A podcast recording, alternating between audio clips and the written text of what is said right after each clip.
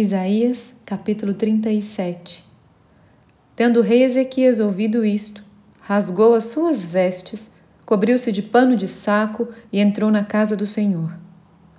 Então enviou a Eliaquim, o mordomo, a Sebna, o escrivão, e aos anciãos dos sacerdotes, com vestes de pano de saco, ao profeta Isaías, filho de Amós, os quais lhe dissessem: Assim diz Ezequias, este dia é dia de angústia, de castigo e de opróbrio, porque filhos são chegados à hora de nascer e não há força para dá-los à luz. Porventura, o Senhor teu Deus terá ouvido as palavras de Rabsaqué, a quem o rei da Assíria, seu senhor, enviou para afrontar o Deus vivo e repreenderá as palavras que o Senhor ouviu? Faze, pois, tuas orações pelos que ainda subsistem foram, pois, os servos do rei Ezequias ter com Isaías. Isaías lhes disse: Dizei isso a vosso Senhor. Assim diz o Senhor: Não temas por causa das palavras que ouviste, com as quais os servos do rei da Assíria blasfemaram contra mim. Eis que meterei nele um espírito, e ele, ao ouvir certo rumor, voltará para sua terra e nela eu o farei cair morto à espada. Voltou, pois, Rabsaqué e encontrou o rei da Assíria pelejando contra Libna, porque ouvira que o rei já se havia retirado de Laquis. O rei ouviu que, a respeito de Tiraca, rei da Etiópia, se dizia: Saiu para guerrear contra ti. Assim que ouviu isto, enviou mensageiros a Ezequias, dizendo: Assim falareis a Ezequias, rei de Judá. Não te engane o teu Deus em que confias, dizendo: Jerusalém não será entregue nas mãos do rei da Síria. Já tens ouvido o que fizeram os reis da Síria a todas as terras, como as destruíram totalmente. E crês tu que te livrarias? Porventura, os deuses das nações livraram os povos que meus pais destruíram, Gozã, Arã, Rezefe e os filhos de Éden que estavam em Telassar? Onde está o rei de Amate e o rei de Arpade e o rei da cidade de Sefavaim, de Ena e de Iva? Tendo Ezequias recebido a carta das mãos dos mensageiros, leu-a, então subiu à casa do Senhor, estendeu-a perante o Senhor e orou ao Senhor, dizendo: Ó Senhor dos exércitos, Deus de Israel, que estás entronizado acima dos querubins, Tu somente és o Deus de todos os reinos da terra. Tu fizeste os céus e a terra. Inclina, ó Senhor, os ouvidos e ouve. Abre, Senhor, os olhos e vê.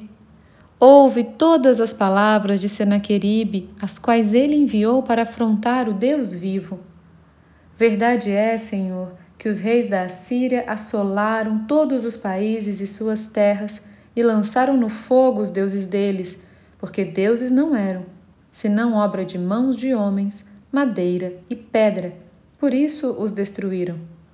Agora, pois, ó Senhor, nosso Deus, livra-nos das suas mãos, para que todos os reinos da terra saibam que só tu és o Senhor.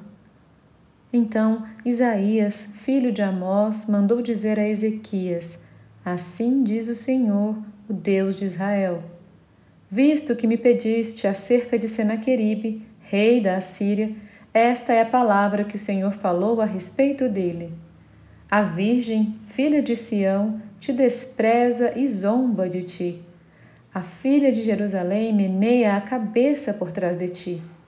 A quem afrontaste e de quem blasfemaste? E contra quem alçaste a voz e arrogantemente ergueste os olhos? Contra o Santo de Israel. Por meio dos teus servos afrontaste o Senhor e disseste: Com a multidão dos meus carros subi ao cimo dos montes, ao mais interior do Líbano. Deitarei abaixo os seus altos cedros e os ciprestes escolhidos, chegarei ao seu mais alto cimo, ao seu denso e fértil pomar. Cavei e bebi as águas, e com a planta de meus pés sequei todos os rios do Egito. Acaso não ouviste que já há muito dispus eu estas coisas, já desde os dias remotos o tinha planejado? Agora, porém, as faço executar, e eu quis que tu reduzisses a montões de ruínas as cidades fortificadas. Por isso, os seus moradores debilitados andaram cheios de temor e envergonhados. Tornaram-se como a erva do campo, e a erva verde, e o capim dos telhados, e o cereal queimado antes de amadurecer. Mas eu conheço o teu assentar e o teu sair, e o teu entrar e o teu furor contra mim. Por causa do teu furor contra mim, e porque a tua arrogância subiu até os meus ouvidos, eis que porei o meu anzol no teu nariz e o meu freio na tua boca, e te farei voltar pelo caminho por onde vieste. Isto te será por sinal. Este ano se comerá o que espontaneamente nascer, e no segundo ano o que daí proceder. No terceiro ano, porém, semeai e colhei, plantai vinhas e comei os seus frutos. O que escapou da casa de Judá e ficou de resto, tornará a lançar raízes para baixo e dará fruto por cima. Porque de Jerusalém sairá o restante, e do monte de Sião o que escapou. O zelo do Senhor dos Exércitos fará isso. Pelo que assim diz o Senhor acerca do rei da Assíria: Não entrará nessa cidade, nem lançará nela flecha alguma não virá perante ela com escudo, nem há de levantar tranqueiras contra ela. Pelo caminho por onde vier, por esse voltará. Mas nesta cidade não entrará, diz o Senhor. Porque eu defenderei esta cidade para a livrar, por amor de mim e por amor do meu servo Davi. Então saiu o anjo do Senhor e feriu no arraial dos assírios a cento e oitenta e cinco mil. E quando se levantaram os restantes pela manhã, eis que todos estes eram cadáveres. Retirou-se, pois, Senaqueribe, rei da Assíria, e se foi. Voltou e ficou em Nínive. Sucedeu que, estando ele a adorar na casa de Nisroque, seu deus, Adrameleque e Sarezé, seus filhos, o feriram à espada e fugiram para a terra de Ararat, e Esaradom, seu filho, reinou em seu lugar.